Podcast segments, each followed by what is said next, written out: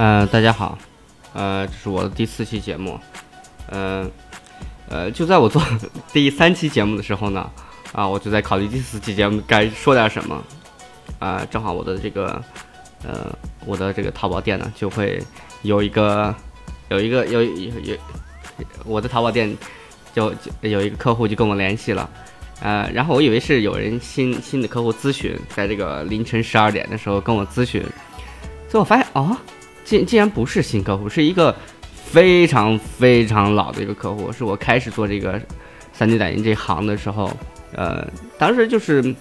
呃想的就是啊、try 一下，就随便啦，就随便 PO 点东西到淘宝上，然后看看有没有市场有没有什么反应，呃，当时。抛上的东西当然都是我喜欢的啦，就像那个有有一个模型是，嗯，《冰火之歌》的王冠，就是那个 Joffrey 的这个王冠，嗯，我当时抛上去之后呢，紧接着就会有，嗯，当时是我应该算头一两单吧，我当时做的客单价非常非常低，就是基本上算是，呃，也不知道这东西。谁会要？很破嘛，然后也不知道客户是谁，然后就也随便定的价，非常低的一个价格。然后当时那个客户就说：“哎，嗯、自己有个婚礼，想想去去去做，然后呃问我可不可以把这个皇冠做出来。当然他他还顺便让我去帮他找没有衣服啊，他应该是想做一个这种主题的婚礼，那《冰火之歌》这个美一个美剧的一个主题的婚礼婚纱照。”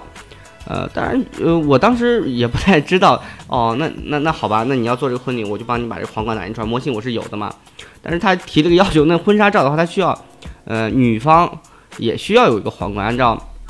呃，正儿八经的那个电美剧的来说，女的女方那个皇冠，实际上在网络上来说是没有，呃，模型可以去找的，这是个问题。然后他也拍，我只上传了男士的嘛，女士的并没有。然后呢，当时我也是。觉得一这这头几单嘛，一定要做好。那个女士的皇冠，我是自己建模，呃设计的一个。呃、当然，其实大家都知道了，这这个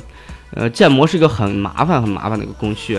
甚至成本要高于你打印这个。打印你可能就是一两百、三四百，但实际上建模的费用，往往你比如在网上找一建模师，你帮我建个模吧，一般的报价到四五千。当时我也不管那么多，我说这一单我一定要做下来。然后呢，我就呃。我我我其实也蛮傻的了，就说那好吧，那这个王冠我也给女方王冠我给你试试吧。呃，通宵达旦的把那个模型做出来了。呃，当然按照按照正常商人的逻辑，你这生意是赔本的，为什么呢？你你用的时间太多了。呃，然后呃客户呢也你也不知道他满不满意。呃，但是我尽力去做好了，当时条件也比较简陋，当时我手上只有一台非常简陋的一个自己拼装的一个机器。就是打印的时候，机器还会抖啊，不停的晃，就很早期了。打印质量跟现在没法比，呃呃，同时我也感觉到，其实服务，嗯，服务有时候要比技术更重要，就是你服务的这个呃热情和你的意识要比技术好更好。因为当时我打印的东西表面甚至会有那种一个一个的小点，就是按照正常来说啊，这东西有点粗糙吧，但是对于需要的人来说，这个东西已经够了。呃，当时我也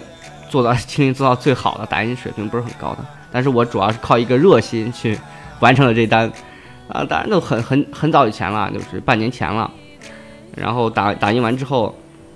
他去筹划这个婚礼嘛，他应该是很早的时候，应该是呃，我觉得这个客户应该是很要嗯呃，婚礼可能半年或者一年后举行，他才慢慢的搜集这方面的，呃，应该他 他这个男方应该是非常非常爱这个，呃。呃呃，自己的这个呃 老婆的，所以他真的很用心，应该是很早半年就准备这些衣服啊、道具啊什么的。然后刚才给我的一个回复，呃，说，哎呀，太感谢我了。然后把那个婚纱照也给我看了，呃，我看了，我觉得非常非常的好看，就是那个粗糙的东西戴到他头上，然后婚纱公司拍完之后呢，也 P 一下，PS 一下，基本上那个效果。真的太棒了，基本上就跟你这个定做的金饰、银饰一样。当然，我我 3D 打印完之后后面喷了一层金色的喷漆嘛，我自己挑的颜色也比较闪亮。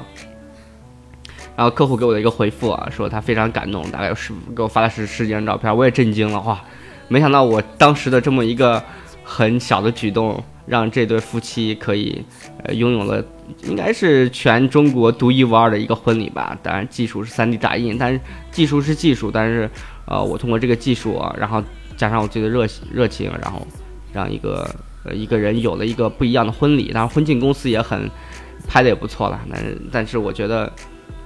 客户对我的这个满意度是非常高的。这是我做生意的头几单，呃隔时隔半年大半夜十二点给我发感谢信。然后让我，其实我现在有点迷失了，就是别人告诉我你要做客单要高，然后你利润要高什么，当然都是做生意应该做的，但是这个顾客半夜给我发来的这个信息，让我更加确定了我自己的方向，就是，呃，有时候你你自己的一个决定，有时候会会影响到别人的这个婚礼啊，别人这甚至一辈子，我觉得他们可能会把王冠留下来说，当年我们拍的独一无二的婚礼。然后这也用了这个美剧，当然跟所有的人都不一样，呃，嗯，顾客是呃广州的，广州的南方，呃，基本上我的订单基本上都在呃北上广了，南方，南方其实北京都少了，就主要是南方，南方浙江啊、上海啊、呃广州这边的人，可能对于这个新东西是，而且对于这个个性化的生活可能会有要求，我我结个婚，我一定要跟别人不一样，怎么做呢？我不能找工厂，然后就 3D 打印就是完全符合他。对于这个，呃，个性的这种，呃，一个要求吧，定制的。所以我我最近也在跟朋友商量，是不是要专门把婚礼的这一块定制的这一块要做下去。当然，这个建模的话可能会比较，就技术方面可能会比较麻烦一些。但是我收到客户这么好的反馈，呃，我觉得，呃，可虽然是小部分，但是其实大家对于婚礼这个要求是。越来越高的，就是可能你有呃婚礼叫了，呃叫了，比如说很很很豪华的阵容啊，但是你跟大家都是因为婚礼，大家都是婚婚庆行业都是一个模板套出来的嘛，就是呃会有一些婚礼定制也是很少部分的，呃因为那些手工啊什么的是比较成本高的，大部分的人可能会定制，然后今年可能流行的我看，包括婚纱照来说。就主要就是两块，一个是之前可能对于中式婚礼没有那么重视，今年你会大家看到很多人，呃，特别特别搞笑，很多人这个婚礼啊，尤其中式那个，西式大家都是一样的，就婚纱照，嗯，找美的风景去拍，中式特别搞笑，都是好像有点像旧上海那种，要戴一个墨镜儿，然后女的穿一个这种红色的衣服，然后两个人很俏皮，然后衣服都像一个模子出来的。就他们的衣服就像一个模子，姿势都像一个模子出来的，我觉得这很可悲，你知道吧？就我觉得婚礼，你你你你为了个性，我要婚礼，那就加一个中式的。然后，既然是所有人都一模一样，我觉得，就是，全国的婚庆公司应该都是从那个，我记得搞婚庆的朋友说，他们都去一个地方，广州某个地方好像有那种批发市场，然后去买的一样的道具，包括拍照的公司也是，哎，那就很满意。呃，一步一趋的在在做嘛，然后客户也觉得那样的成本低一些。但实际上我发现，呃，有了三 D 打印的话，这个定制婚礼的成本也可以很低。就因因为我最近在看到网上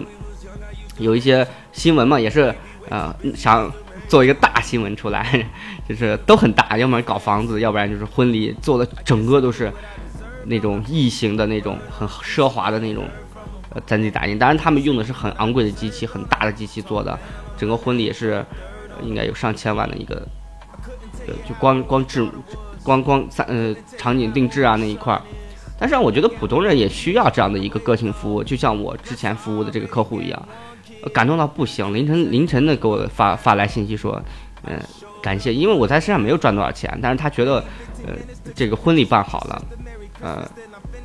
你你你你那个王冠让让让手工人去打造的话，可能。也可以打造出来，但是它可能效果或者成本不如我我去这样做低，而且我做完一个之后，可以嗯每个人都可以用到这样的一个王冠，嗯，包括如果如果是这样的一个场合的话，呃，所以所以我我是觉得，呃，从这样的一个客户的反馈，然后更而且我也没有做到几单了，就总共下来几个月没赚到多少钱，基本上是赔钱在做的。呃，但是客户给我的反馈，让他更加让我更加确信了这个方向，就是，呃，去做这个定制啊，3D 打印跟生活各个方面去结合，呃，当然有些创客他们可能自己去，呃，去去做，尤其尤其是创客这一块，嗯，我，呃，在北京的时候我就接接触到一些创客，北京有个创客空间，然后我当时正好正逢呃深圳那块儿有一个创客节，呃是那个 Make Make 呃呃 Make Block 还是什么的一个全国际性的一个组织在那里组织，当地就是创客空间去承接的这么一个项目。我去了深圳，当时我紧立马就觉得要去深圳，去了深圳看到了创客，包括创客空间的一个经营状况之后，我就很凄惨，觉得。去了之后服务也很差，就是完全到后期我就明白，因为我一直都清楚，政府去控制一个项目和一个方向的时候，他会瞎投钱嘛。就是深圳的创客、北京的创客，不管什么地方的创客，呃，我去查新闻看，包括自己去体会，都会有政府的背影在后面去，呃，去去扶持。当扶持是好的，但是我觉得就有点像骗补，就是。他们有一些骗补帮啊那样子的，我觉得创客空间现在有点像骗补帮。他们本身就是造一个概念出来，然后空间运营的很差。就是我如果是个创客，呃，然后我有个 idea 在在要去要去做，去了之后呢，他都会有一些课程啊什么的，都是外包给一些就是一些想卖东西的人，然后本身并没有想。其实我想的就是很简单，如果你是个创客空间的话，你就，呃，我我我我如果有好想想法，或者是就说是那个空间是让我很。很轻松可以接触到很多工具的，比如榔头、斧子。我在家，因为中国为为什么中国特别需要创客空间呢？我觉得不应该做那么烂。为什么呢？就是国外它可能会有车库，它每个人单有单独的 house，然后有一些你像很多像乔布斯啊，包括很多做硬件的人都在自己的车库里去去开始自己的这个旅程，因为每个人的车库其实都会有一些工具在，很方便。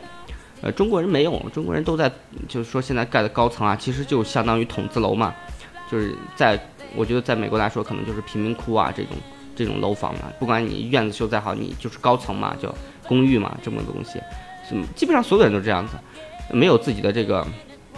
车库啊，这种很工作间呀之类的东西，呃，所以所以我觉得这个工作间这种东西很很很很很重要，它它会你长期摆放一些工具在，比如说。呃，切割机呀，呃，电电焊的呀什么的，呃，让你可以自己动手做一些东西，动手去做一些东西。中国没有，所以创客空间如果这一块，我觉得还是这样去做的话，当时我自己百闻不如一见嘛，宣传都很好，我也是热血青年去了，都很失望。然后回到西安，发现西安也有，但是我一看到就是背后投钱的那些人之后，我就发现哦，那也是这么一个模式罢了，只是在全国去 copy，然后让大家去。觉得整个应该是有专项资金的嘛？我不知道，嗯，但是我整体来说不是很满意。呃，就像我现在做这个项目，如果有合适的创造空间，我应该会很容易去做。但是我一直都很艰难嘛。然后还好上一个老板他挺挺挺对我挺，我觉得对员工蛮好的吧。就是你们随便做吧，反正任务完成了就好。整个公司就像一个大的车间一样，大家在里面瞎倒腾。然后回到西安之后呢，我自己也是没有想到，没有想就直接把那块放弃了。我觉得这这包括拿那些资金啊，或者找谁都都不太靠谱，还不如自己找朋友，然后租个房子，就自己做就好了。其实也没多少钱，西安的房价也很便宜。嗯，所以所以这期我要说的可能就是呃自己比较激动，然后看到嗯别人给我的一个反馈，应该是我做了整整半年，呃，就说是。呃，研究这个都很久了，但是正儿八经要去做的，可能，呃，头一次有一个这么正面的反应，不是说给别人给你个好评啊，或者是，嗯，正儿正儿八经你会觉得他对社会有一些用处了，呃，所以我自己也蛮感动的。然后这会儿这期节节目录的应该是比较说话比较快一些，但是，呃，也是自己，呃，自己的一个真实想法。我觉得，呃，大家听我讲话可能废话比较多了，就呃啊，咳嗽啊什么的。但是，嗯，我觉得就是一个真实的状态嘛。我现在就是这样子，我，我，我想去，